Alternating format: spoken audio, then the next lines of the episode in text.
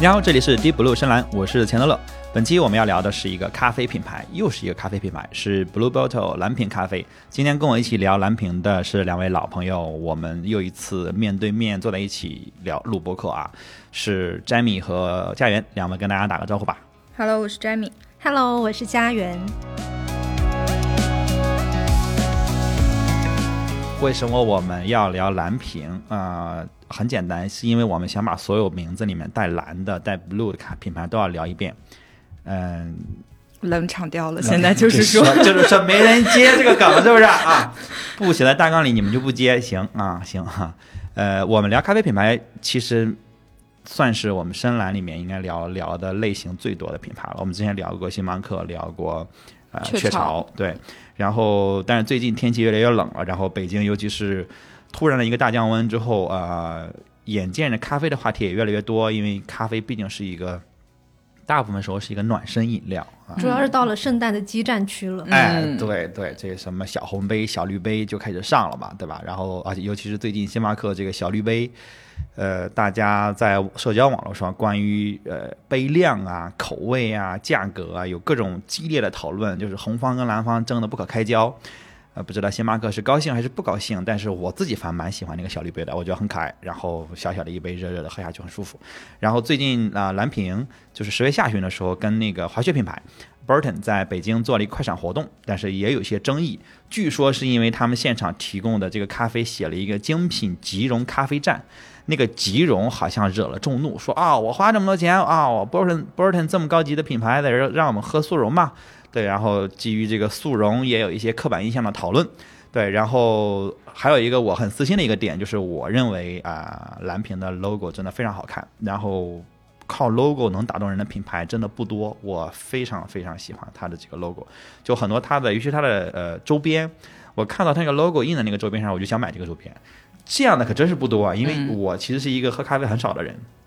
对，然后呃，所以这一期我们想聊聊蓝瓶，就是我们之前也聊过两期嘛，一个是那个星巴克，一个是雀巢。然后其实比较巧，就是这个在我们之前节目里头也聊到过，就是咖啡浪潮。比较经典的说法就是有三波嘛，嗯，第一波就是以雀巢为代表的即溶咖啡，嗯然后第二波咖啡饮品化就是以星巴克为代表，然后呢，我们来到蓝瓶就终于来到了第三波，就是以精品咖啡品牌为代表的咖啡浪潮。就这其实也代表了，就是可能咖啡这个东西在我们生活中，或者说随着历史的长河，它在人们的生活中的一个变化，就人们跟它相处的方式。那其实就是蓝瓶，就就我们其实我们之前哈都会以为蓝瓶是不是日本咖啡，嗯但它其实是来自那个美国加利福利亚奥克兰。好，OK，这嗯口音也出现了，啊、这南方人、福建人就是暴露啊一个。From California，嗯，一个加州品牌哈。嗯嗯，OK，fine。然后他他他，一一整个搂不住，一整个战术后仰，收拾一下自己的情绪。OK，就是那咱其实还有两个，就是也是美国品牌，一个是树墩城，然后还有一个就那个 Intelligentsia 知识分子，他们也是那个精品咖啡浪潮的几个咖啡品牌代表。但它其实这两个品牌它还比较本土化一点，就不像蓝瓶，就不仅现在是一个呃全球性的连锁，并且也有一个比较呃。肉眼可见的商业扩张版图吧，对，那那两家其实在中国都没有实体店嘛，嗯，对，我觉得蓝瓶咖啡一定程度上就是让我们更清晰的感受到精品咖啡这个概念，嗯呃，或者说一个模糊的概念。因为我其实自己对所谓精品咖啡，我一直概念是比较模糊的。但是你说到精品咖啡的时候，我会首先想到蓝瓶和阿拉比卡。哦，阿拉比卡也是我们聊过的一个品牌，在淘宝之畔那个博客里面。对，然后而且它其实是呃把整个的咖啡的这个视觉体系，还有门店服务，包括咖啡本身的一个体验，它一直在强调这个差异化。他们那个差异化变得非常的显著。它因为它开在加州，然后呃湾区也有很多的门店，所以它一度也被称为咖啡界的苹果。啊，就是这个这个这个我自己不做评价哈，就是因为呃苹果在我心中还是不太一样的存在。对，但是你我看它呃蓝屏自己做的种种的东西，确实呃有些东西确实呃蛮领先的，然后呃差异化也非常非常显著。当但是到现在，如果放在二零二三年，这个差异化看上去其实还被缩小了，因为很多的新的精品咖啡品牌其实也上来就会把这个呃呃精品咖啡，对立得很高嘛，对。然后而且呃呃从零二年成立到现在，其实蓝瓶已经不再是一家独立的品牌，它已经被呃雀巢收购了。对，它已经是一个雀巢旗下的一家一家连锁品牌了，而且它在全球已经有一百家以上的门店，其实不算是一个小的精品咖啡品牌了。对，诶，或者说就是，其实蓝瓶它是一个把精品咖啡从小店走出来，变成了一个连锁化经营的的品牌。因为其实蓝瓶在最开始也是一个小店，嗯、对对，是的，是的，因为一开始蓝瓶其实是詹姆斯·弗里曼创办的嘛，他本身是一个乐团的单簧管乐手，嗯，因为是收入是勉强糊口吧，但是出于他自己对现磨咖啡的热爱，他就在奥克兰租了一个小棚屋做咖啡师，而且他是对现磨咖啡是有这种坚持的，而且他本身就认为说，多数市场上贩卖的咖啡都是烘焙过度，所以他按照自己的标准去烘焙咖啡豆，而且卖给咖啡的发烧友。就刚开始的时候，他会打电话给一些熟客，或者在黄页上找一些呃可能会感兴趣的客户，问他们喜欢的咖啡风味，然后一定时期内喝的数量，然后弗里曼会记录好，然后准备好咖啡豆，就是定期的送货上门。嗯，嗯，所以也是一个从咖啡豆开始做生意的品牌，对，就跟星巴克一样而且他上来就在做订阅制，啊。对，二零两千年了嘛，而且其实这是精品咖啡很重要的一个点，因为我们老是说精品咖啡的时候是从源头开始的，是从咖啡豆开始的，嗯。然后弗里曼就发现说，在旧金山湾区很少有零售商会标明咖啡的新鲜度和烘焙日期。呃，到后面的一段时间，他就放弃了他的演奏事业，就是在家附近又租了一个棚屋，买了一个二手烘焙机器，开始烘焙更多的咖啡豆。一开始只是在那个推车上卖咖啡，过了一年半，积累了一点口碑之后，他就进入到这个杜伦大厦的农夫市集，售卖自己的烘焙咖啡豆和新鲜冲泡的咖啡。然后零五年，因为排队的客户越来越多了，所以呃，詹姆斯就到旧金山的市中心开了第一家实体的，但也不能叫店，就是它完全不是一个店的规模，可能算是一个 kiosk，就是那种小小摊，嗯，然后成本加起来大概就只有两万美元，然后其中一点五万美元是透支信用卡借的，这刷爆了卡，这个是不太鼓励啊，不太鼓励，对对对。但旧金山确实是对于独立咖啡来说一个蛮特别的地方，就是《Drift》那个咖啡的杂志也有一期出过旧金山，就二零一六年的情况，就是面积，呃，面积是只有四十六平方英里的旧金山，有超过三百家的咖啡店。嗯，而且其中大部分是独立咖啡品牌，因为大型连锁咖啡品牌会考虑到这里的租金是太高了，所以不适合他们作为一个拓展的领地。到了二零零八年，蓝瓶有了第一家正经规模的店铺，但是就是规模还是不大啊，里面已经有一些我们现在比较熟悉的蓝瓶的这种呃内装，像它的这种长条形的桌子，然后高脚椅，呃，然后呃，里面有四个日本的大型的虹吸壶，每次得花十六个小时的冷滴滴滤式咖啡机，还有一整排的手冲式咖啡器具。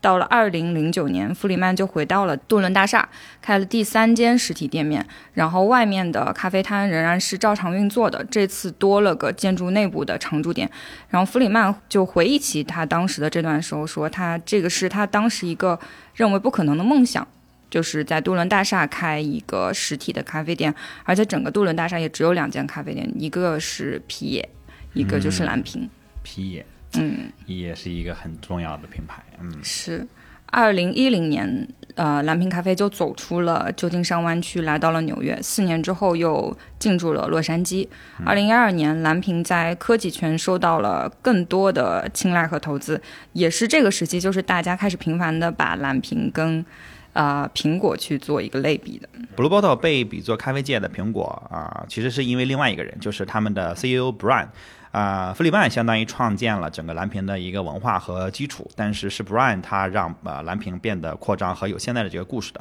呃，这个 Brian 之前我们提到过这个人，对，就是在雀巢的时候，当时有提到过一个连续创业者，嗯，就是 Brian 这个人，就是他，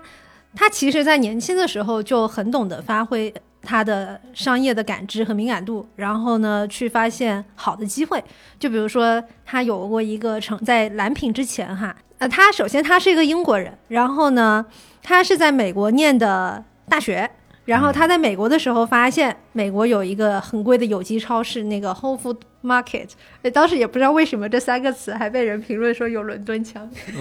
呦 怎么自己提了？就是一般不会有人自己提这件对对对，事情。这个要是我跟 Jamie 说一说，还则罢了，你自己说啊就好像 就是让我很想去好好的发这三个音，好好好，好谢谢，谢谢你。就是 Whole Food Market。嗯，好好好好，然后他就是在那个美国看到了这么一个商业模式之后，然后他回伦敦就做了一个英国版的有机超市，然后叫做 Fresh and White。然后但后来呢，他就把这间超市经营成了英国最大的有机连锁店。二零零四年的时候，又卖给了 Whole Food Market。哎，就是就是当时我不是在那个雀巢那期就形容他嘛，就说这个人就很擅长在一个大蛋糕里头找小蛋糕，或者找细分市场，然后再把这个细分市场卖给大蛋糕。嗯嗯，然后他在蓝屏的一通操作，在我们看来也非常之相似。这种故事其实，在整个商业案例里面还还蛮经典的。有一些这种案例，你在说这个的时候，就是我又想起，嗯，比如有些公司在成立之初，就是目标就是卖给另外一家公司，比如他可能成立之初就是目标就是卖回给呃这个这个对对对他他瞄准的这家公司。我们当时就说他是一个以终为始的一个创业者。对，然后我们也知道，比如去哪儿啊，然后呃，乔布斯做那个 Next 啊，就其实目标最开始都是非常非常确定，只是在中间我让你们所有人以为我不是那个目标，然后但最后其实他的退出的呃逻辑就是我被你吃掉，实际上是最好的，就对我们双方都更好，很聪明的一个人。然后他当时做了一件事情就是，呃，本身他们算是咖啡行业，或者说所谓咖啡赛道，我真的非常讨厌“赛道”这个词。他并没有把自己当成呃咖啡行业的人，嗯，因为他上来他做了一件事情，他攻陷了一个科技圈的大佬，这个人叫麦克沃尔皮，呃，有过做过投融资的研究，或者说在创业的朋友可能听过这个人，啊、因为这个人实际上是在九十年代让思科，就是那个 Cisco，就是你在很多大公司依然看到它其实是很多的这个呃企业办公或者企业应用的系统，它实际上是促使思科那基本上在全球。啊，统治了这个很多企业应用的这么一个公司的最大的贡献者之一啊，也是类似于呃，你可以说蛇吞象，或者说把一个一条小鱼养成一条大鱼这么一个人。对，而且他后来也成功的并购过七十多家公司啊，是一个很有头脑的一个人。当时他人正在呃另外一个这个投资机构叫做指数创投，也是一个影响力很大的一个投资公司，他去负责一些那个通讯产业的投资。就是完全不搭嘎，反正跟蓝瓶、跟咖啡完全不搭嘎。是不对。不相干的。对，，但是这个这个 Mike 就看到了这个，应该看到蓝瓶的一些未来，或者他看到了一个故事，他看到了一个可以讲的东西，然后他答应了这个 Brian 的邀约，因为他当时觉得，呃，他当时说法是他觉得当时的咖啡几乎已经快要失去灵魂了，就是他已经没有文，咖啡这个东西已经没有文化，好像变成了一个很很很 low，或者是只剩下呃很简单的功效的这么一个东西，就完全已经没有灵魂了。然后大家已经完全逐渐的忽视了怎么挑选咖啡豆，然后。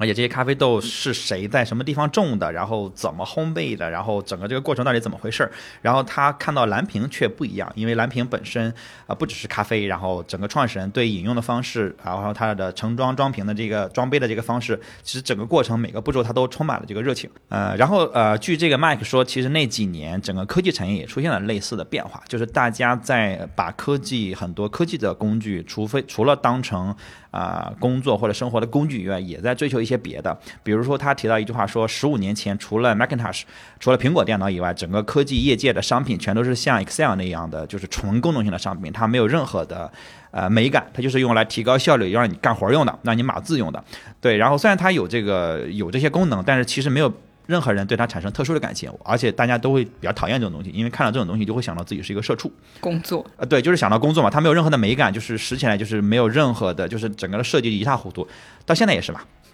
对吧？你试起来之后，你就会发现 Office 三件套跟 iWork 三件套完全不是，你感觉不是一类人在用，就是而且这中间的这个跨度还蛮大的。对，然后但是在当时他说那个五六年，就在一二年之前的五六年，他们发现整个情况发生了很大的改变。其实一二年往前数五六年，就是 iPhone 发布之后的几年，然后苹果在当时从一个可能只还是蛮小众的，只做给创作者或者专业创作者做电脑。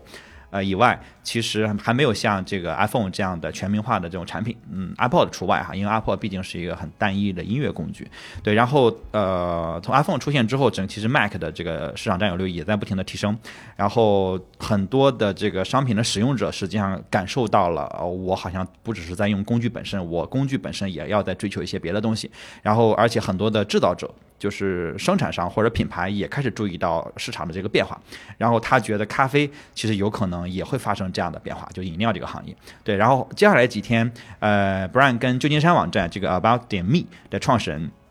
那叫 Tony。啊，就是剪头发 Tony 吃饭的时候说呢，你们不要笑啊，这 这就是现挂罢了。我们已经很克制了。对对对，然后他说，他说，呃，他跟他说的时候，他就私下里说，说我有一个好机会要介绍给你，但是还不能曝光啊，还不能跟别人说，就是我打算投资一家我们当地的咖啡店。对，然后呃，结果没想到蓝屏是 Tony 自己最喜欢的咖啡店正中下怀。啊，就是击中了。然后 Tony 当时说，要不我先投资一些好不好？我先拿出呃呃四百万美金，看来这个人也不缺钱啊。然后呃，然后因为这个 Blue Bottle 它的顾客大都是从事科技产业的，因为它所在的地方就是科技产业对的，旧金山嘛。然后就是在那些地方的本身上班的人也都是很多都是科技产业或者投资业的这些人，所以这个 Brian、Mike 和这个 Tony 一同在旧金山就设立了一间办公室，开始邀请其他的科技界的成功的企业家来呃投资。然后来去给他帮他们做扩张。就后来的故事，我们就知道，就是现在蓝屏自己也会说的，包括蓝屏自己的官网上和他的很多公开资料也能查到，就是投资蓝屏、投过蓝屏的人，有 Twitter 的创始人，有 Instagram 创始人，有 WordPress 创始人，还有 Flickr 的创始人。然后，呃，最早就是在零六年把自己的办公室设在了蓝屏一家，就是第一家那个小店面的附近啊，好像是跟蓝屏在那是有关系的。就是因为蓝屏 Flickr 的创始人，不知道还有没有人记得 Flickr 这个，就是好像雅被雅虎收购的时公司。代的眼泪。对对，包括雅虎本身也都成了时代的时代的眼泪。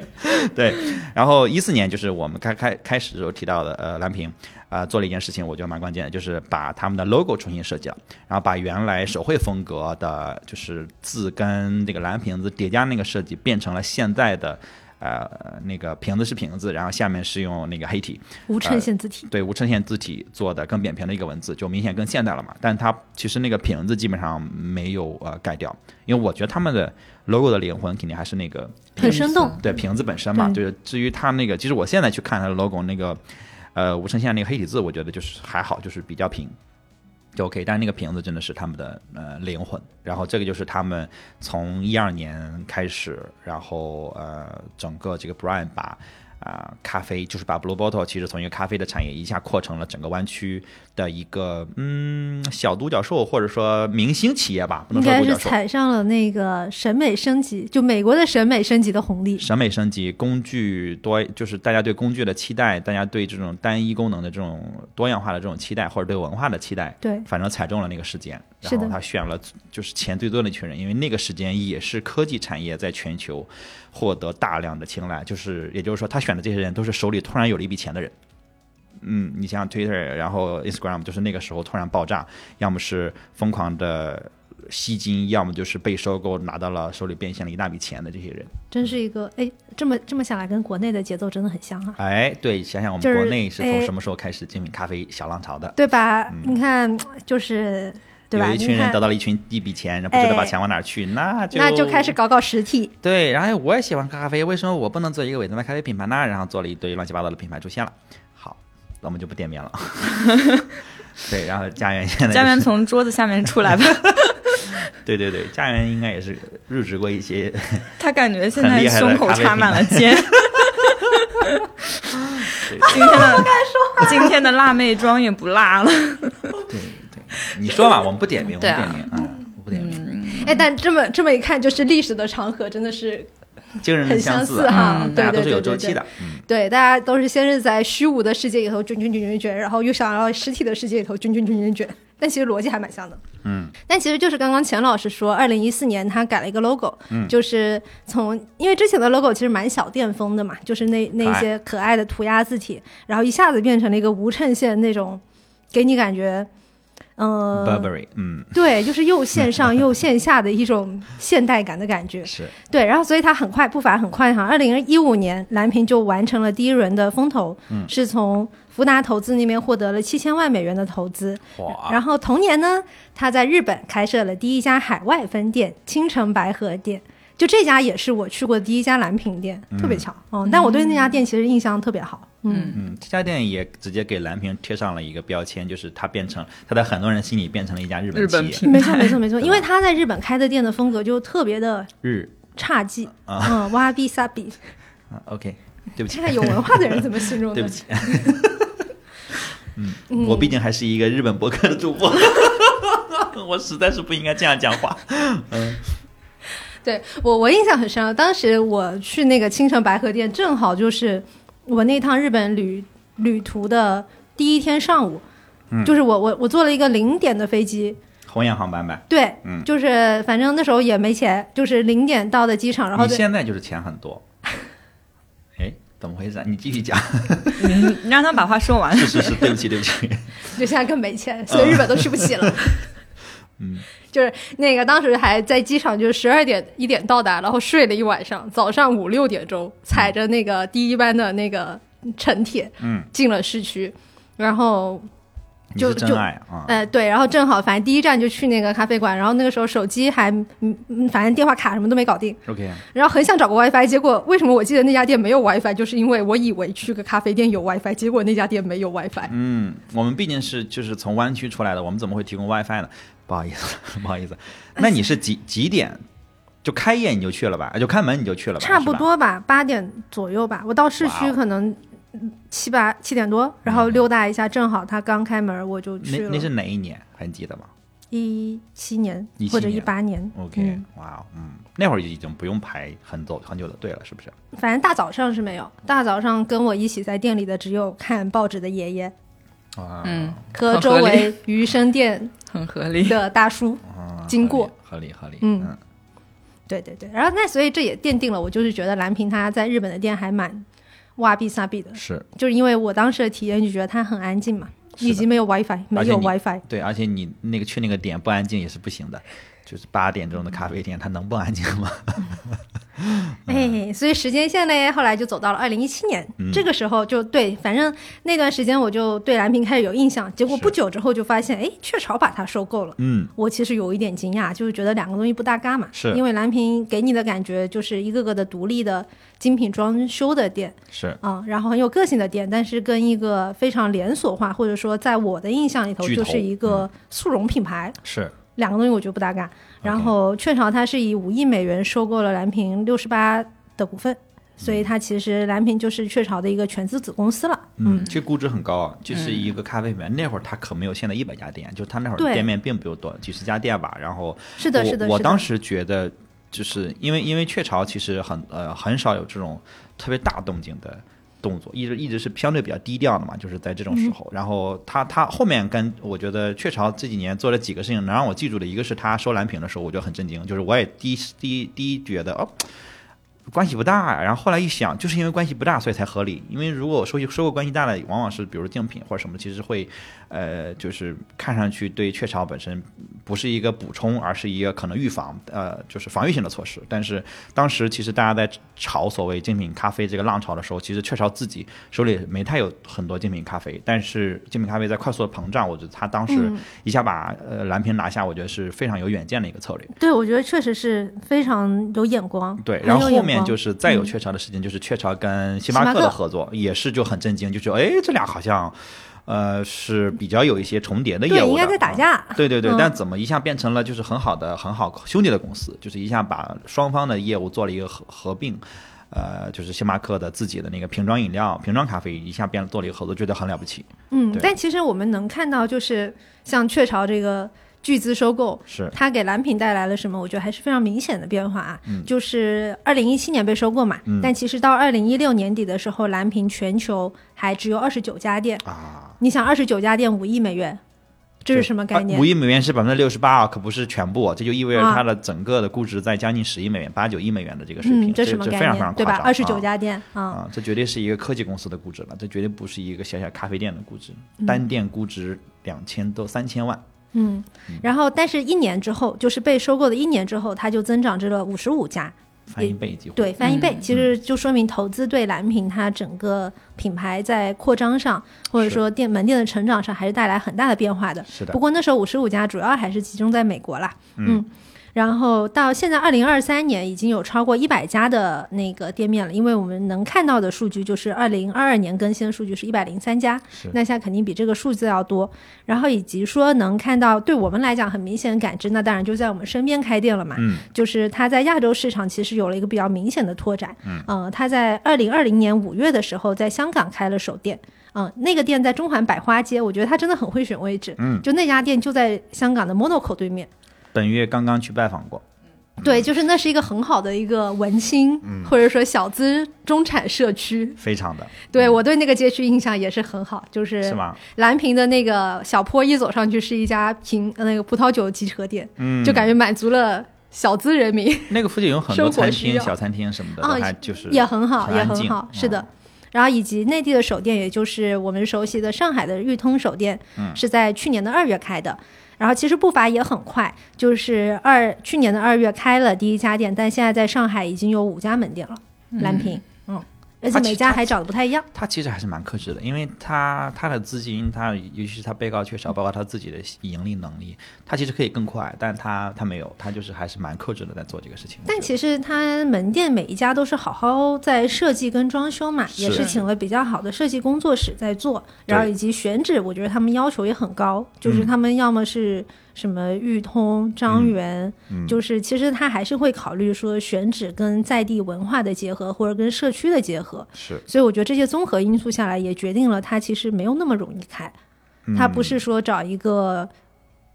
不是为了那个写字数量楼密集的，或者说订单量可见的地方，它就能开。就它衡量的指标其实很多。是是是嗯是，就是还是蛮在意自己的这个。就是我觉得品牌的那个嗯质感的，就是不希望用快速的扩张去伤害了品牌自己本身的那些很多东西。对呃，当然，我觉得从它的商业模式定价来讲，它也不能那样搞，就是嗯它毕竟也卷不过那个。对，块九很很多品 牌是是是是是，对，但是我还是觉得它跟雀巢的这种合作还是一个双方都获益很大的一个事情，因为其实如果把它呃和其他的精品咖啡，包括比如说第三浪潮里面的代表的新一些品牌去比较的话，其实树墩城还是一个很本土的状态，而且店铺数量应该就只有几十家。是的，是的，唯一一家海外店还是在京都的 Ace Hotel 下面的那一家。对对其实规模上跟呃增长上，包括我觉得可预期的，就是它的可持续的拓展上面，其实还是蓝屏获益非常多的。对，嗯就是蓝屏就是做到了既精品又标准化。嗯，但其实树墩城和 Intelligentsia 给我们的感觉就是还是比较偏小店，因为我们两个在洛杉矶的时去过候去过 Intelligentsia，就是品牌很重，给你感觉品牌很重，不好复制，然后内容很多，很复杂。太丰富了，嗯，太丰富了，就是它丰富到一定程度就没，它就很难做而且我们在对我们在那个店里面排队排了很久，对，嗯，而且那两家的，就是我觉得它有一个呃嗯很大的特点，就是他们的 logo 跟蓝屏的 logo 真的是比不了，就是。呃大家可以去搜索那两家 logo，倒不是黑他们，就是但是单纯的从设计意义上来讲，就是说没有设计意识，就是很难有辨识度，就是几乎没有辨识度、嗯啊。那个那个什么那个，对，反正两个都差不多的没有辨识度。嗯其实少了一点击中人心的东西，因为 logo 是非常明确直观的。是嗯是是是，我我就很喜欢蓝莓的 logo，是一个小蓝莓，就很可爱。对不起，就是有，嗯，没必要啊，没这儿没必要这么这么讲。哎，我们说回蓝屏啊，说回来哈，说回蓝屏啊，说回蓝蓝屏蓝屏了不起了不起啊！对，但是刚才我们讲到那个，就是讲到他第一家那个海外店，对吧？开在了京都嘛，啊，开在了京都。然后除了这个，还有什么会让我们觉得蓝屏像是一个日本品牌？因为这个这期播客我们在录的时候，我们内部也有一个很有趣的对话，就是呃，今天上午我们说下午我们会录 会录这个 Blue Bottle，然后就有一个同事问说，哎，那这个蓝屏是放在 Tabo Japan 吗？是这是一个日本品牌来的吧？对于我们自己都会就是先入为主的以为它是一个日本品牌，对，为什么呢？呃，其实创始人在创办蓝瓶的时候，也受到了一些日本文化的咖啡，文像化的它那个那一排手冲、虹吸都是很日式的东西。让我想到了 Monaco 啊，也都是创始人痴迷日本文化。嗯是，而且他自己呃，就蓝瓶有一本书叫《蓝瓶子咖啡》，有创始人就提到说，他造访了这家咖啡店好多次。他说，对做这一行的我而言，不管是调制咖啡或者喝咖啡，在我心目中都占据着举足轻重的位置。就这家店啊，每一个与咖啡工作的日子，在我心中总有插听与当。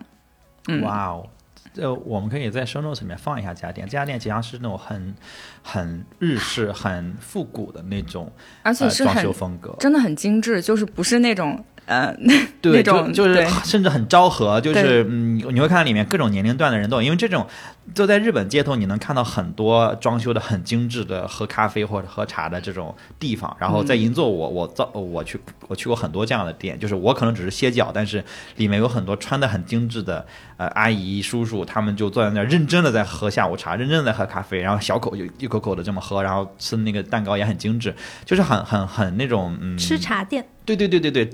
就这种感觉。然后跟蓝瓶实际上的设计风格毫不相关，甚至是我说它的相反的都不为过，就是它完全不是那种呃精简的，或者说呃嗯，现它就是很代的科技的，繁复，是的。然后木质感，然后光线又很暗。是。是，嗯，但是它的那个流程还挺有意思，就是顾客点好咖啡之后，他会根据就是这个顾客呈现出来的气质气质，或者说他的喜好，去给他选一个不一样的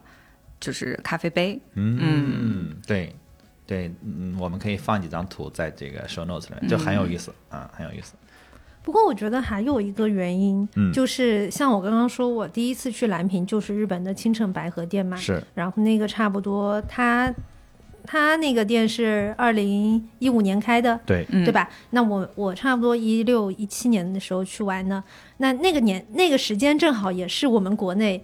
就是消费升级、精品精品餐饮文化开始被影响的时间嘛，嗯。以及就是当时同期有很多好的美食公众号都起来，以及说当时美食公众号其实也很爱去描述一些在外国的探店体验跟探店介绍，嗯。嗯，然后，所以那哦其实我们能接受的信息量来讲，嗯。就就我们在国内的消费者来说，其实我一定程度上来讲啊，日本的蓝瓶也是我们接受，就是我们对蓝瓶这品牌认知也是来自于蓝瓶在日本的这些店嘛，有道理。所以其实嗯还蛮容易就觉得，哎，是不是一个日本品牌？是，再加上它的视觉啊等等的，它其实并不那么美式。嗯，嗯它的整个服务和气质都是比较匠人的，然后不是那么强销售的感觉。是的，嗯是的，是的，就它就没有月饼、嗯啊，当然现在也有了。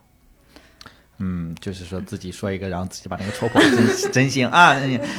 陷主持人于不仁不义。我觉得他这个有跟那个阿拉比卡有一个有有一个不太一样的，就是当时阿拉比卡有很多人不觉得它是日日本品牌，嗯，哦就，相反的就觉得更像一个国际化的是对的它更像一个美式的，或者因为它就两个颜色嘛。是是是，嗯就它很美式，就是它很克制，然后很很冷，很欧美那种感觉，对吧？它整个的视觉风格都是那种，但是蓝瓶子就是那个本身那种瓶子的那种手绘风本身就很很很和风，对吧？你在对欧美其实更多的像那种，它会更用无衬线啊或者什么的，就像阿拉比卡那种百分号这种是的，，是的，是的。它更欧美的那种感觉，就相反了。然后阿拉比卡当时我们聊的时候也很有意思，说到它第一家店在香港。嗯，然后我们说，那我们甚至还自己讨论，那这样算是一个日本品牌不算，还啊因为他第一家店竟然开在了香港，那这第一家店都没有开在日本，就是不是太随意了？对，然后呃，但是那个蓝屏，我们现在看到的数据也是它，呃，首先日本是它第一个海外分店的地方，然然后嗯，日本目前也是它海外分店最多的国家嘛，它现在全一共一百多家店，有十六家在日本，然后你现在在日本其实去一些相对热门的目的地都能看到，包括。呃，京都对京都，然后我跟家人都很喜欢的周目黑这些地方都你都能看到这些地方，而且它都是也是交给很专业的这呃建筑事务所去打造，每家店也都不太一样。知名的设计师长满长的建筑事务所，然后本身他能力也很强，然后也有很多经典的作品。然后蓝屏在日本的每家店都是交给他的事务所去打造的，就是也是呃保持一个延续性，但是要做出不同来，因为要基于他所选的呃城市和街区去做出一些不一样来。对，然后我想我想跟大家讨论一下，就是喝咖啡这件事情哈，因为呃我们其实每次聊到咖啡的品牌，我们都会提，呃，但是我其实还是想想展开的说一说咖啡这件事，因为我自己是一个。呃，喝咖啡很少的人，就是我在咖啡馆点的最多的是柠檬茶，呃，因为我本身咖啡因我不太耐受，然后喝了之后经常就是拉肚子，然后就噗噗噗，呃，然后我我，但是我想，因为两位喝咖啡都比较多，甚至我们三个人里面，甚至有一位是咖啡行业的从业者，前咖啡行业从业者，对吧？对，呃，先说那个所谓的咖啡浪潮哈，就是我一直不知道到底什么是精品咖啡，我还是想拿出这个话题来去问一问这个从业人员。对，家园老师，到底什么是精品咖啡？就是它精品，它它精在哪儿了呢？它它咋就精品咖啡了？除了它贵，还有什么？没有，就是我觉得这是一个综合的结果，就是它到最后的时候，消费者端感受到的是它的贵。是我觉得很很大程度上，其实，嗯，但是，我觉得现在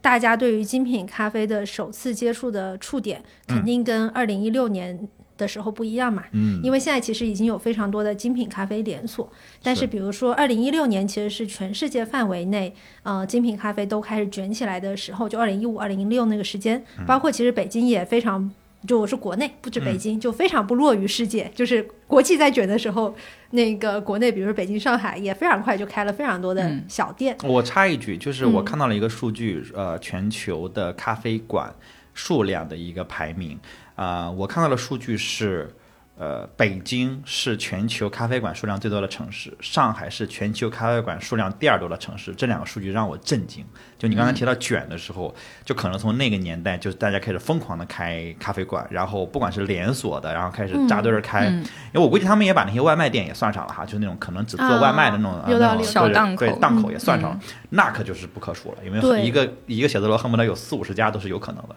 对，然后呃，但是其实很多人，我身边接触的一些年轻人，就是。嗯公司的一些人或者身边就是一些年轻人，甚至在那个时候开始会把开一个自己的咖啡馆当成一个人生梦想。哦，真的，现在应该还是有很多真的还是有的，对吧还是有就是一个对大型劝退啊他们不。知道开咖啡馆这件事情赚钱的可能性几乎是没有，哎，尤其是你开单店的话，这个事情我没有听说过有人赚钱。而且那个时期有很多书，就是讲说如何教你开一个自己的咖啡店。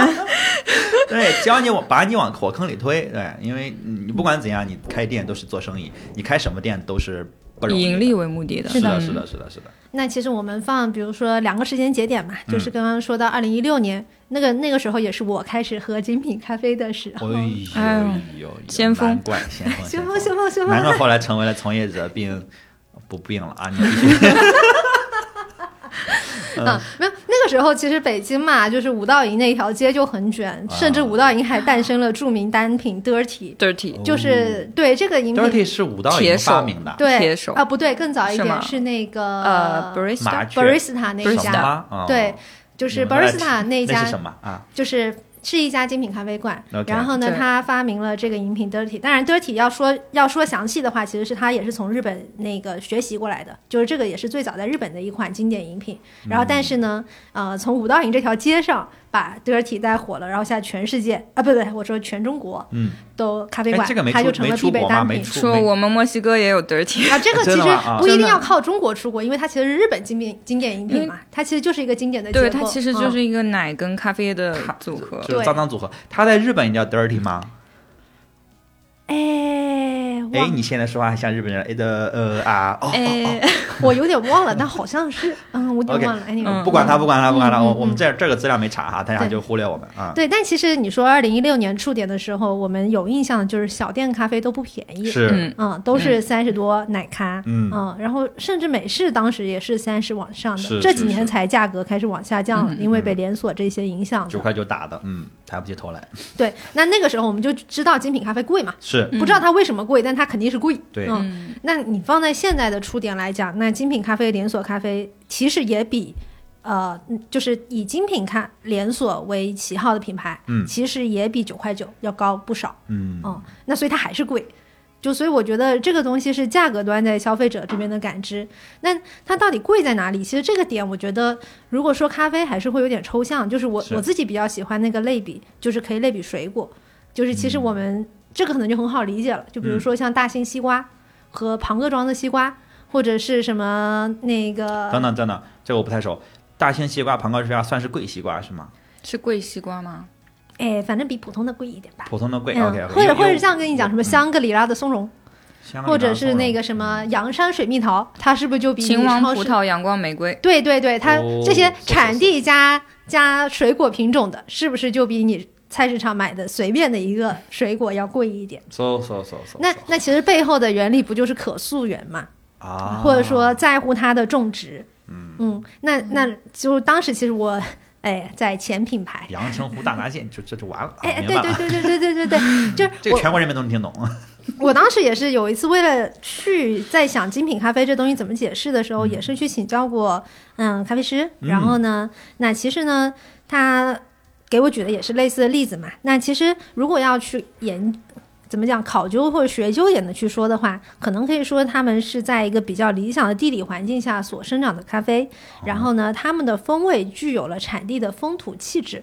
就比如说，你新疆种的葡萄跟你云南的葡萄其实味道就不太一样嘛。整个一个就是抄袭葡萄酒啊。而且就是辨识度是不是？对，对对嗯，那对它其实。我觉得精品咖啡跟葡萄酒是有很相似的地方，因为葡萄酒那一套的风土规则其实也是法国人建立的嘛。对，嗯但其实风土其实最早就是从酒里面来的是的，是的，嗯是的。但我我当时也试图或用过，就是在做一些表达的时候，也试图借鉴过葡萄酒的表达，但其实会发现咖啡没有葡萄酒那么严谨。嗯因为葡萄酒确就是我觉得葡萄酒是一个自上而下的文化，嗯它其实是从教堂、贵族等等的，所以它有一个教条或者说有一个规则在那里，嗯，给你建立好了，下面去 follow 它。然后，但咖啡其实比较偏自下而上，因为其实你咖啡它比较偏劳动人的饮品，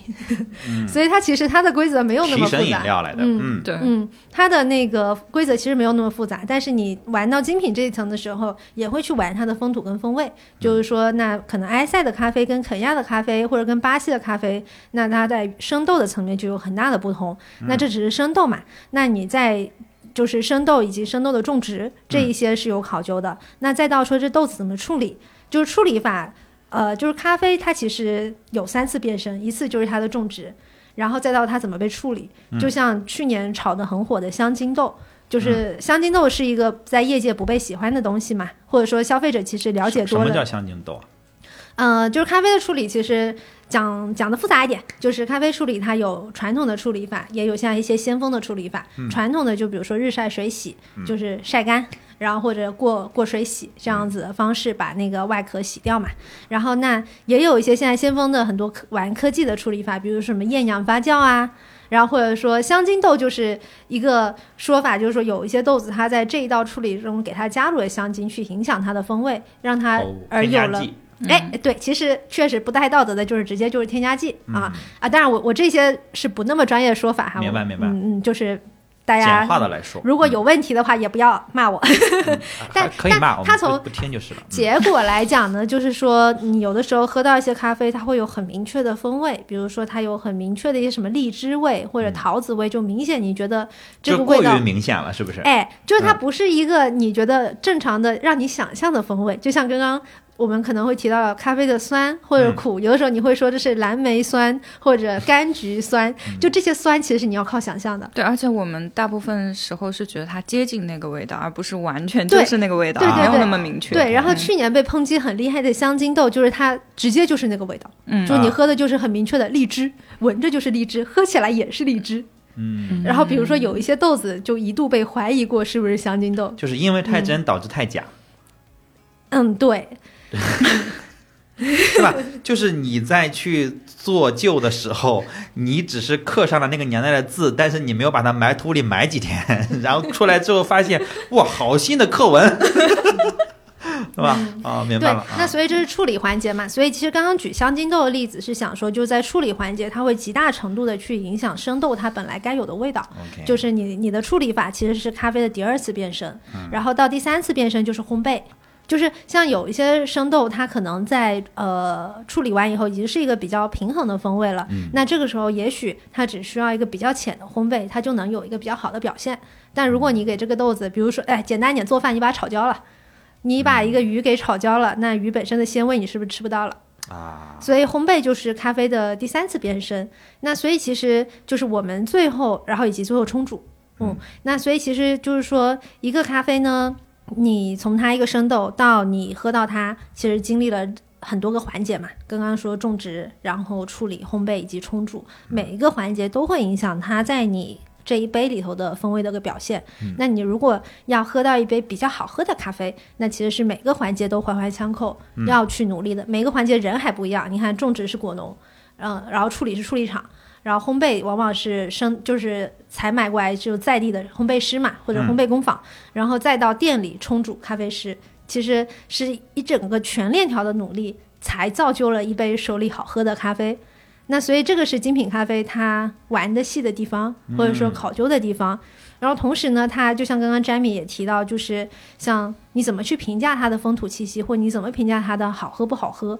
然后它也有一套它的评价体系，就是那个 SCA 精品咖啡学会。嗯，就是这个东西呢，就这个学会，它会有一些人要是我们会说什么考 Q 嘛，嗯，就是考那个证，然后你就你你是一个能不能，就是你是不是一个对于感官有一个大家一致的认同的评价体系的人，然后你去评价每一杯咖啡是怎么样，然后呢会形成一个评分。就比如说那个 Blue Bottle 会说它的豆子都是八十四分以上。但其实八十分以上已经算精品咖啡了啊，就是八十四分就是比好更好嘛。嗯，就是我们刚刚说了那么多造就一杯杯中咖啡，那你最后说它好不好？这个东西呢，精品咖啡也有它一套评分的体系去评它。但我我是觉得这些其实，嗯，离消费者其实蛮远的。是，嗯，就是这个东西呢，这个豆子，就是你喝到这些，你要去了解背后这一些。讲真，我觉得这个这个其实就跟我去学了一趟葡萄酒一样，门槛有点太高。对，对消费者来讲，就是所以消费者能感受到就贵嘛。是是。而且经常你这个东西你好不好喝，其实你不一定能感觉到。就是就是你的嘴巴跟烘焙就是评分者的嘴巴其实也不是一个嘴巴，对吧？是是是。我甚至在早期，呃，没有没有这个这个诋毁的意思。我甚至在早期会怀疑他们能品出来吗？就是就是。就是对不起，因为我我一直喝不出来，所以我不知道他们是怎么喝出来的。但是呃，我看过他们那个评分的体系，就是和评分的那个表，那个还是相对科学的，就是因为它不是一个人定了，对，它还是要一群人来定，就是一个咖一个咖啡豆是要一群人得到类似的。呃，评分才行，不能是一个人说了就算了。不管你是多高的这个级别，也是要一群人来去定这个东西。就这样的话，虽然它很多东西是主观的，但是还是拟合了一些呃一群相对一直在做这个事情的人的，呃，你可以理解平均分或者什么的，它才会有这个分数啊。对，而且它因为整个产业里面会也会保证啊，我不同批次的咖啡豆要有相似的口味。对吧？因为这个也是工业化的一个一个，你不能说你这今天出来的摘的跟那下个月摘的这东西不一样了，那其实这个产品就完蛋了。这个还不一样哦，你说就是不一样，就是精品玩的就是不一样，就就像葡萄酒里头的自然酒，就是你就是要尊重它当年的风土水土，然后当然它不一样，就是今年的生豆跟明年的生豆一定是不一样的，因为每一年它的种植环境跟降水光照就是不一样。但你可以通，它毕竟后面还有那么多环节嘛，是烘焙啊等等，你可以给它拉到一个理想、相对理想的状态啊。那所以肯定每一块田，如果你真的要研究严格的去评分，它肯定每年的分数是不一样的。那他们会每年评吗？哎，就是说这个，反正就是说考 Q 的人，他就是有这个评分的嘴巴。如果你请他去评，他就给你评一下。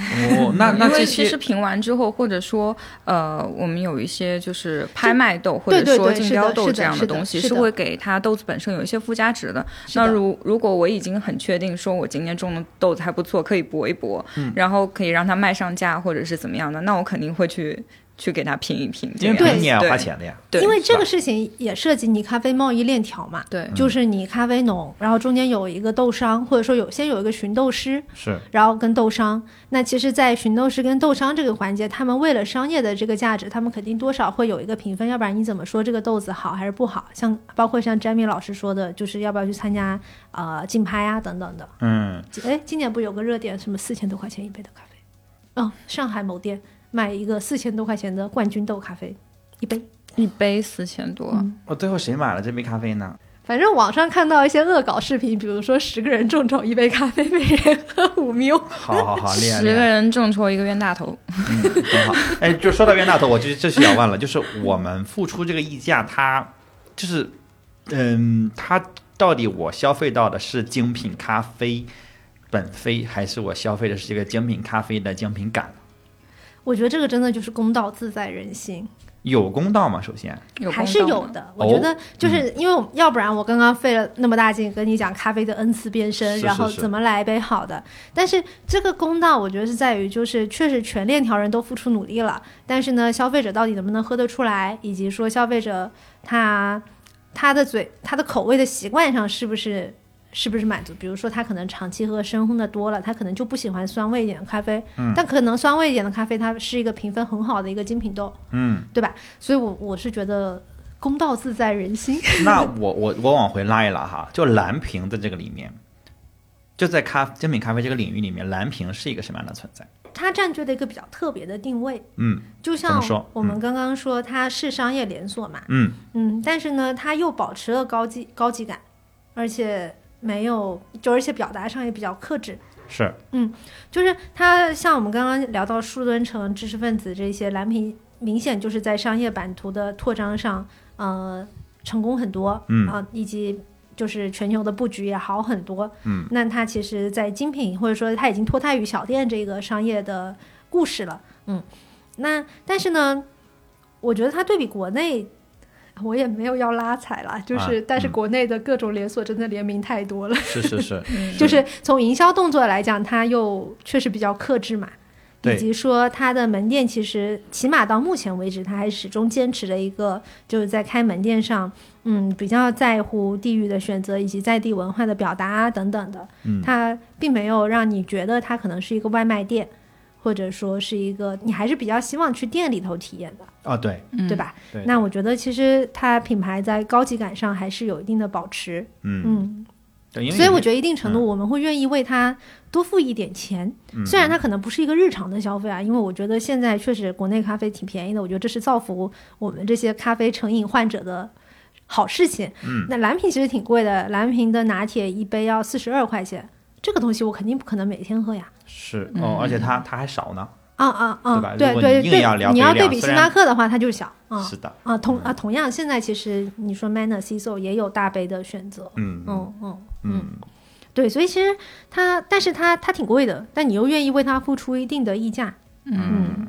就它你你是觉得它支撑得住它那个溢价？嗯，对吧？这就是在不日常喝它的情况下，你认为它支撑得住它的溢价对，这是给我的感觉啊。？OK，、嗯对，确实，因为嗯呃，我我觉得到我就觉得不存在拉踩哈，就是可能呃发展的不一样，然后地域情况不一样，大家消费习惯不一样，呃，但是我确实现在你刚才提到联名，我现在现在确实觉得好像我基本上看不到不联名的东西了，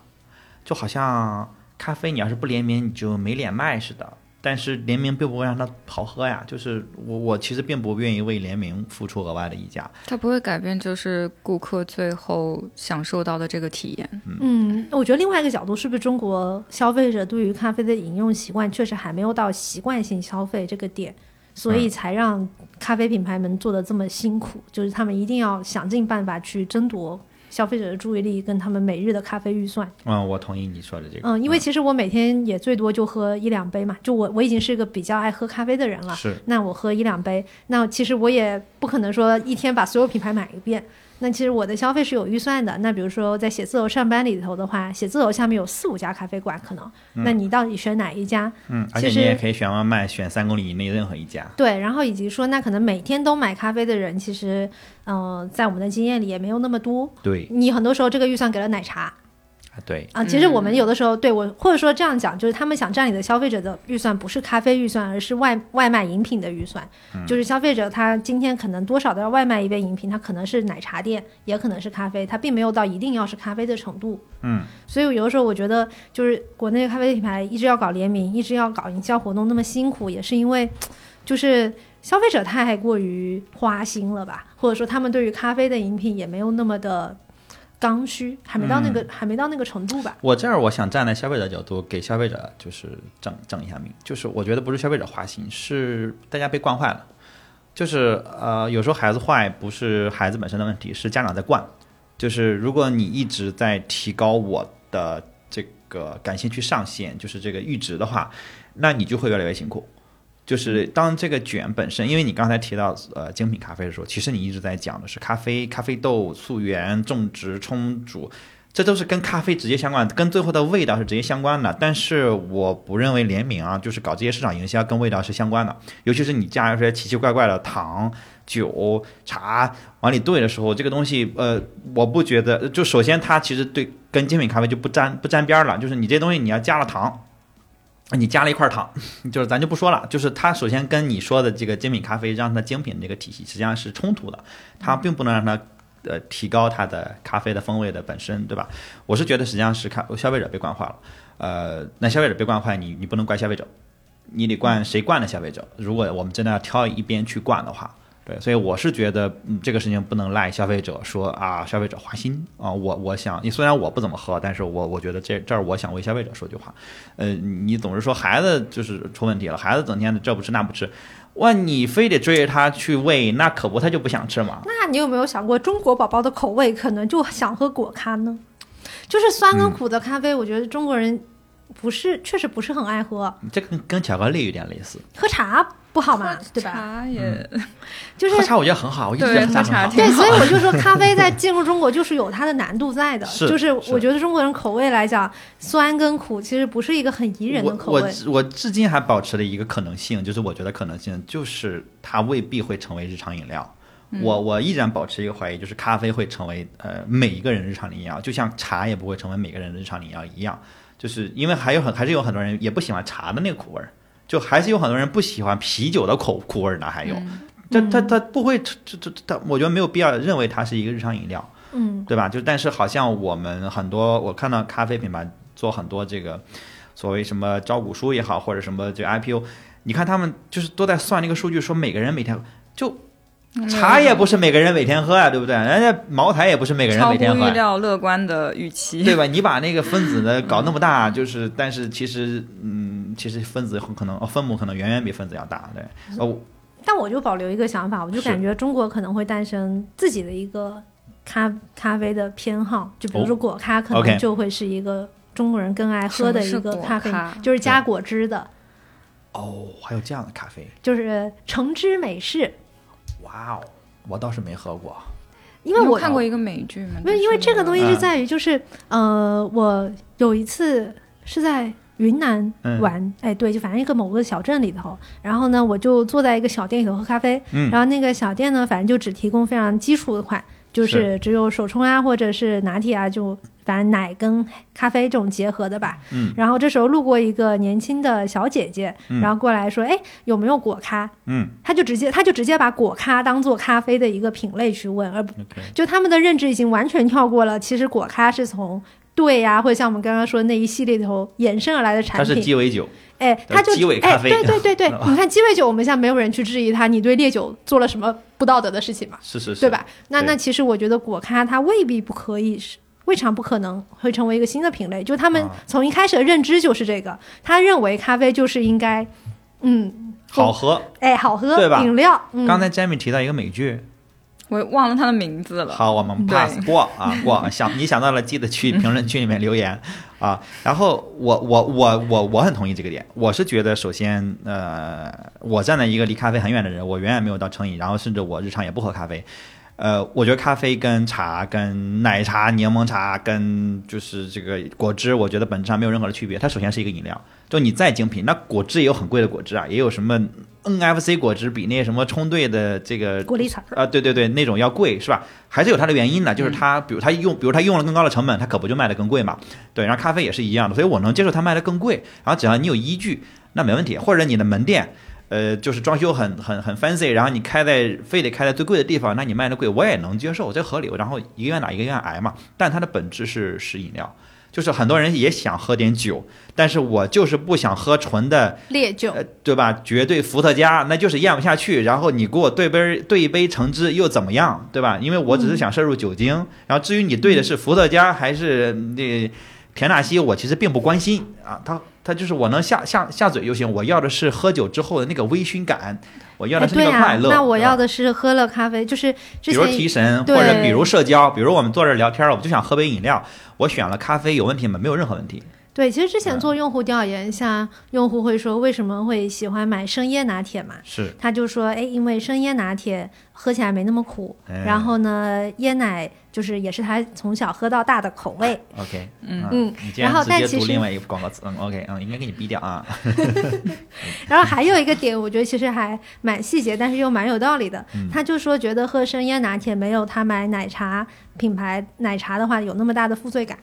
负罪感，糖嘛？对糖，然后以及看的是嗯说会胖等等的，然后还有一点提神的功能。嗯那其实他要的无非很简单嘛，就是喝起来让他心里没有负担、没有负罪感，然后又有提神的功能，嗯然后还能好喝，嗯，对吧？就就这这不就是你刚刚说的，我不想喝烈酒，但是想要一点微醺感的时候？我觉得这个消费者的出发点没有问题，嗯对吧？我就是有这种需要，然后那谁给我提供这个需要，我把钱给谁，这个也没有没有毛病。我我我还是我我蛮认可你说的这个，就是我们是有可能发展出自己的这一套来。我倒是不觉得需要完全的去照搬照抄，或者说一定要呃说追求本位才是高级的，我倒不这么觉得。因为这个其实还有另外一个讨论，就是所谓的呃精品跟速溶之间。好像有一种水火不容，好像喝精品的有些人就会嘲笑喝速溶的，然后喝速溶的，甚至有时候会被反，甚至会去嘲笑喝精品咖啡的，觉得你们是冤大头，明明这东西一块钱一包，你非得喝那四十二块钱一包的，对吧？而且你那一包还不如我这一包多，对，但是就是互相之间甚至互相鄙视啊，就是这个是有什么能缓解的吗？或者说，我不知道这种互相鄙视是不是会一直要持续下去，它这个合理性到底是不是？我其实没太觉得这个东西是有什么必要的，哎，就是因为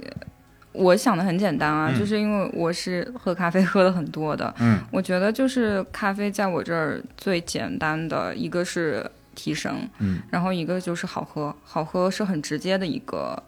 一个感官的体验嘛。嗯。对，所以我是觉得，如果速溶能做得好喝，那我也愿意喝速溶，因为它毕竟成本更低，而且在你不方便或者说你有什么事情的时候，它明显就是更方便嘛，更快捷。对我也不觉得就是说一定要把它和精品咖啡放在一个什么对立面，因为本质上我觉得精品咖啡和速溶咖啡其实都是在创造好的体验。然后让好喝的咖啡能够让人很轻易的得到，这个本身就是一件很了不起的事情。嗯而且其实我们之前蓝莓有做一个视频，然后呃我们在调研这个视频的资料的时候，就发现说，其实速溶在创立之初也不是为了效率。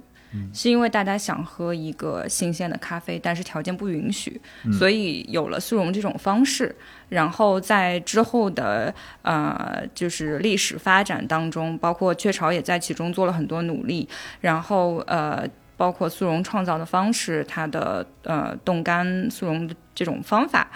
嗯其实也有了一些发展。它本质上是一个做更好的东西，让消费者去创造更好的，给消费者创造更好体验的一个事情。所以我觉得没有必要就是把它评成一个高低，或者说，嗯，觉得喝速溶的就是没品味或者很 low 啊，或者怎么样呢？嗯这个是很没有必要的。而且我我其实站在消费者的角度，就是我自己的一个角度，就是我不太喜欢，或者我也不希望大家会受到这种风潮，或者说被短时间内被创造出来的这种所谓的需求的裹挟。嗯就我觉得自由选择是很重要的，就是你选让你自己开心、享受、能获得快乐的东西。嗯嗯，这这个就是对你有意义的消费决策。我也就是我，当然我也很高兴，就是说有品牌像精品咖啡这种品牌，它真的在乎说，呃，我创造一个产品或者服务体验它的过程。嗯，但是我就觉得陷入到这种无谓的同类型的。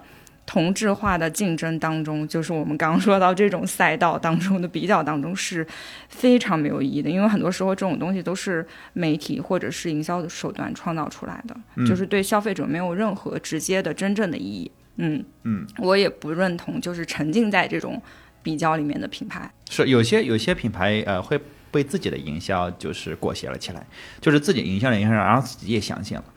对，就是这两天我们看到一个，我们在录之前看到的那个，我我还是想拿出来说，我我虽然不会点名，但大家应该知道是什么。就是这两天有一个热搜，就是说到呃所谓呃国产的羽绒服能卖到七千块钱这件事情。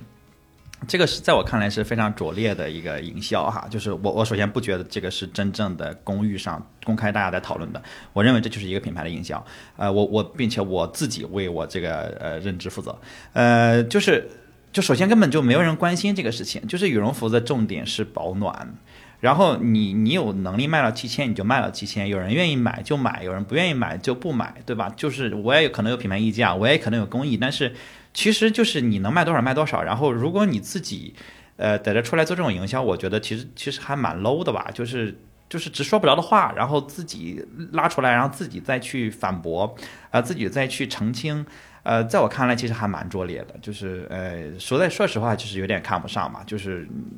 然后还拉出所谓国产，就是我经常我经常对这种，呃，我觉得这种是在绑架我们的的一绑架一个地名，呃，并不是你说上国产我们就应该付出更高的钱，也并不是你说上日本产我们就应该付出更高的钱，说上美国产怎么着？我觉得产品的好坏跟跟跟产地实际上没有相关性。没有相关性，你你当然可以可以去总结说哪国生产往往会比较好，但是呃根本都不重要，呃重要的是这个东西到底好不好，呃到底值不值，呃这个值不值只看于它是在解决什么问题，如果它本身解决的不是保暖的问题，那它卖一块钱也不值。呃，它如果能能解决保暖问题，那我能花多少钱买？那完全取决我的预算，不取决于你做什么样的营销。就这个，我反正我看着就是整整个就是一个上头，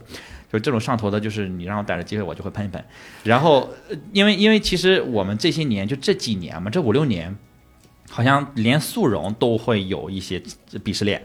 就是好像喝冻干就是高级的。呃，然后但是很多人，尤其是很多做冻干的品牌，不会讲自己其实也是速溶，就冻干本身是速溶的一种呃技术而已。嗯，对，啊，它并不是另外一个品类，就是没有说速溶和冻干，没有，就是冻干就是速溶的一种，是生产速溶咖啡一种方式，只不过它成本确实更高一点啊，它确实更高一点，然后它确实能保留更多的风味。啊，但是它相比呃精品咖啡那种做法，它一定还是风味有蛮多的损失，就是它大家逻辑是不一样的，嗯啊，所以它呃一定会比这个呃传统的速溶的方式会贵一点，但它肯定还是比精品的咖啡要要便宜的，因为它整个的成本，它整个的这个做工，它整个工业化生产其实一定是效率更高的，而且冻干这个技术实际上是在六五年的时候雀巢就发明了，然后雀巢在就是六十年代就已经有大量的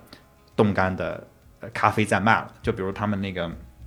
金牌冻干，金冠，对对，金金金办。其实其实我们小时候就有这个就有这个产品，然后所以那个会比那个伴侣一加一要贵一点。它会贵一点，贵一点。你从你从包装上看，你就看出来，哎，这个定位应该贵一点。高级高级。对，因为那个普通的那个三合一啊，或者说它没有伴侣，就说明它自己得好喝。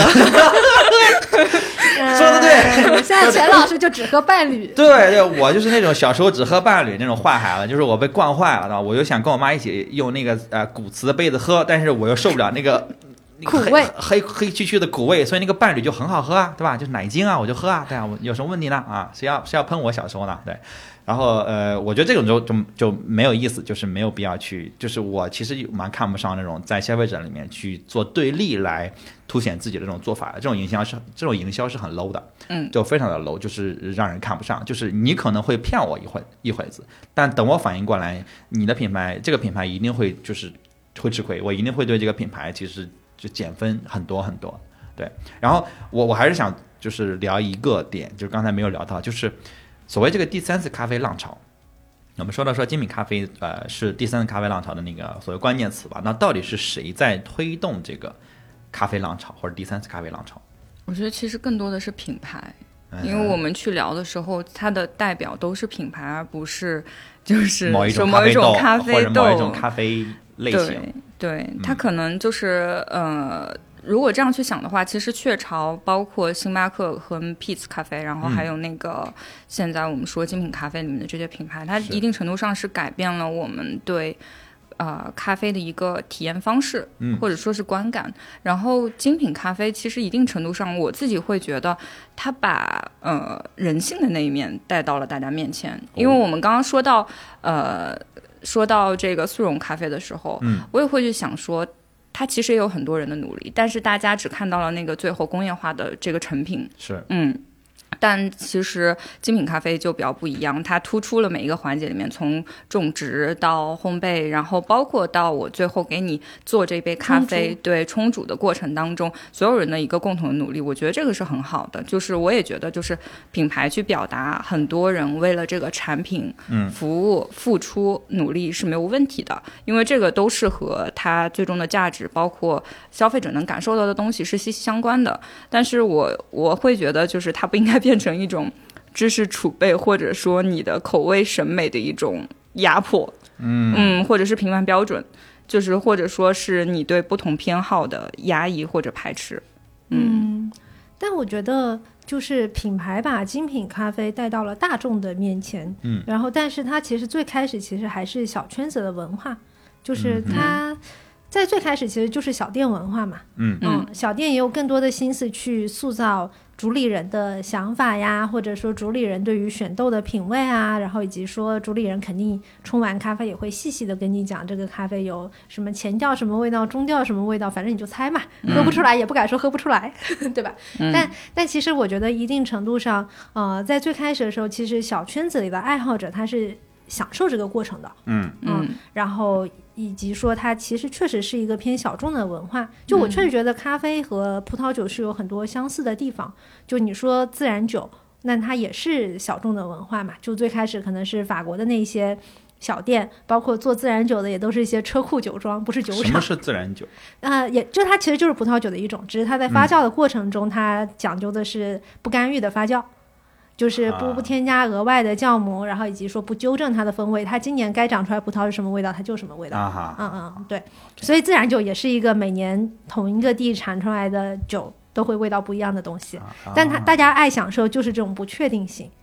就是我觉得其实，嗯、就是在小众的趣味里头，对于精品的追求，其实确实是会有一种对于不确定性的审美。就是这个东西它，嗯，可能每一年豆子味道不一样，包括你就算是同样的豆子，那你不同的冲煮，它也嗯会有不一样的味道。嗯就是你按照盘一个东西盘多了，不就是要往这些细节里头钻吗？嗯，只是我们把这个精品咖啡变成了一个商业化的表达。嗯对商业化和工业化，就是连锁化，对吧？就是把因为它最。开始其实并不是一个这样子商业化表达的东西，它最开始我觉得就是一个很小众玩味的事情。嗯，你让人想到精酿，类似于也是有点这个意思。哎，对，对其实是的，是的，在对对，同样的，你要是喝精酿，我跟你说，果泥嗯其实就跟香精豆有一些异曲同工的地方。果泥那个啤酒真的就是我一下子就接受了精酿。嗯所以其实刚刚哎，说到这里就满带一句，就其实刚刚虽然批判香精豆，但是其实我觉得香精豆它一定程度上有的时候反而成了很多人打开精品咖啡的大门，因为就是像我说，嗯，我们以前比如说喝一杯精品咖啡，至少五六十块钱一杯手冲嘛，嗯然后咖啡师给你表演了大半天，还要跟你描述着一堆风味，其实你真的喝不出来。然后但是因为花了这个钱，并且看了那个表演，还不好意思说自己喝不出来。我觉得这是大部分人的体验，包括我自己也是这样子的。是，就是你在那个场域里头，你就要表现得很认真。你被架在那儿了，对，嗯然后但是呢，香精豆就让你喝了这么多年，花了这么多年的钱，终于喝懂了，嗯，就是有这种感觉，让你一下子觉得它的价值不在于这个东西好喝，而在于我懂，而且还能分享。但是我觉得懂是消费里面一个很大的陷阱。但你有的时候对，就是你为了玩味嘛，就是所以有的时候你说你已经跳脱了最开始的好奇，或者说好玩，你有了一定的装逼的心理，想要玩味的时候，懂就变得很重要。然后懂还让你能分享，就比如说，哎，钱德勒，我今天在某某咖啡馆喝了个咖啡，我跟你讲，那个咖啡有荔枝味，特别好喝。然后你去喝，你你确实也能喝到荔枝味，然后你还回来跟我分享，哎，家园对你推荐那个特别的对，你真会选，你看是不是社交价值产生了没有？炫耀价值产生了没有？啊，嗯所以我有时候我觉得香精豆反而就是你你从另外一个角度讲，它确实它在制造的过程中不那么被认可，以及说它添加了可能不好的东西。是，但你在消费者端，有的时候它也许就打开了一个人的好奇心呢。嗯因为它我们很容易因为不懂或者说喝不明白，很快就却步。但是我懂了一下的时候，我就愿意懂第二下，嗯，喝更多。就降低呃嗯门槛。然后，那我随着我越懂越多，那我可能就有辨别好坏的能力，或者说去了解的能力。嗯那我觉得这也是一个可以的门槛和入门呀。嗯，是。总之，你要是说一定要有鄙视链，呃我不接受任何的鄙视链，就是你觉得你怎么着你就高贵，你就你因为消费了什么、喝了什么、买了什么，你就比别人高一等，啊、或者说因为什么什么我就比别人低一等，这种呃呃消费者自己的心态我我不评价，但是如果试图去营造这种阶级感的品牌，我一律的排斥，就是呃你试图在。在消消费中去建立一个阶级化，这个是我非常非常的反感的，就是我对这种品牌就是呃呃嗤之以鼻或者。对，反正嗯，因为就很荒谬，因为花的是我自己的钱，哎那还我我对我自己的体验负责，不需要别人去说什么。是，嗯所以就是在头头头开始，我就是说，我觉得消费者一切的感受都是真的，都是对的，就是品牌只有接受的份儿，没有去 judge 或者说没有去改变的那个立场，就是不配。你做的东西，然后你就要接受，你把它呃公开的去销售，你就接受一切的一切的评价。就像我们做博客，我们接受一切的评价，只是我们不喜欢负面的评价而已。不喜欢归不喜欢，但是你对该说什么还是说什么，好吧？可以骂回去或者删掉。哎，对对对，就行只要平台给我删你评论的这个呃功能，我就一定会善用这个功能，然后我就控评了，怎么着？当然我们也没有什么评论可以控啊。对，但是经常我看到有一些人在别的评论区说。啊！你看这个博主删人家评论啊，这博主什么心虚？人家给了他个功能，人家就删你评论了，怎么着？你说话不好听，你就活该啊，对吧？那你就你你既然人家有这个功能，人家当然可以随便使了。所谓言论自由，就是你可以说，那我也可以删你的你可以。随便说，我可以随便删。啊，对呀、对呀、就是有，我觉得这种也很荒谬，对吧？就确实也有荒谬的消费者。好，我们说回来，我们不能攻击消费者。这个说说你们最近或者说一直很喜欢的咖啡吧，佳悦。就是最近比较穷嘛，嗯然后就在家里随便乱做，有啥喝啥。他的情绪一下子就低落了。对，怎么就低落了呢？你不是在办日签吗？你说说你最近你最近有没有回购的常喝的咖啡豆或者咖啡呢？哎，我现在很像在做广告嗯，无所谓，啊我们可以我们会把你的品牌逼掉啊。你啊，如果说的太多，就是就是会会买某个品牌的咖啡豆，然后二百克三十多块钱，这种这就是我最近的一个消费水平。这个啊算是便宜还是算是贵还是还挺便宜的吧？对，二百克三十多块钱，那蛮便宜的。嗯，嗯，算便宜的。对对对，这就是我最近的消费水平。好好好，嗯就我我现在反正就但是没有到说一要把它推荐出来的程度啊，可以推荐啊，启程拓殖，我觉得很好。我不是怕被你逼掉吗？啊，没事事没有没有。对对对，没没收钱，没收钱。没收钱，没收钱，嗯。啊嗯，，推然后荐了一个便宜的选择啊，对啊，咖啡我觉得就是饮料，我觉嗯得确实就是这样子，然后满足一个有咖啡味道以及说提神的需求。好。嗯，，Jamie，我我最近因为不是特别稳定住的地方，所以就在喝速溶，就是 UCC 的速溶，我觉得挺好喝的。哎嗯哦，你要说 UCC 的挂耳包更便宜，我下一步就准备买这个挂耳包。就你还是得挂耳是吗？啊，还是得稍微精致一点，嗯还是稍微精致一点，对是吧？对，嗯，就是要么是得咖啡豆现磨的，要么得是挂耳，就是我还是有一点这种，个嗯，要一个本味，有一点这个鄙视链，就是我本人。要一个原始的风味，是吧？对对对，但我就是墨西哥就会喝那个雀巢的，它有一个咖啡粉，嗯，然后我是觉得就是做美式咖啡的，因为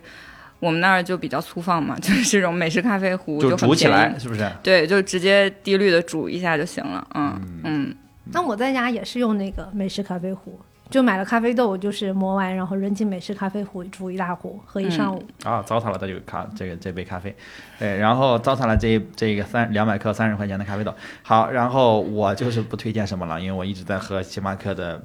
冰洋手摇柠檬茶，冰洋柠檬茶，我一直在喝星巴克的冰洋柠檬茶，呃，但是要换乌龙茶底啊。今天喝录播客的时候忘了换乌龙茶底，喝了红茶底，哎，远没有乌龙茶底好喝，嗯。嗯，推荐你去试一试。嗯，这个没有没有什么咖啡因，但是很好喝。我基本上是每天一杯。好的，我们其实刚才有好几个收点，我都没舍得收，因为我觉得两位说的越说越激动。哎呀，越说越激动，越说越让我想听。对，然后因为很多东西都已经没有在我们的这个录制的预期里面了，但是我我是觉得我们表达了一些我们自己的想法。然后，呃，如果你你你有什么想跟我们讨论的，我们希望呃可以跟大家在评论区里面做一些这个讨论。友好的友好的讨论啊，不要攻击啊，不要攻击。你如果攻击我们或者攻击别人，我会把你的评论删掉。然后，如果你最近有喜欢喝的咖啡，欢迎你放在评论区，呃，我可以带品牌啊，可以带品牌，就是说你喜欢的，就是然后说说你喜欢的理由就更好啦。那我们今天就到这边，谢谢，拜拜，拜拜拜拜。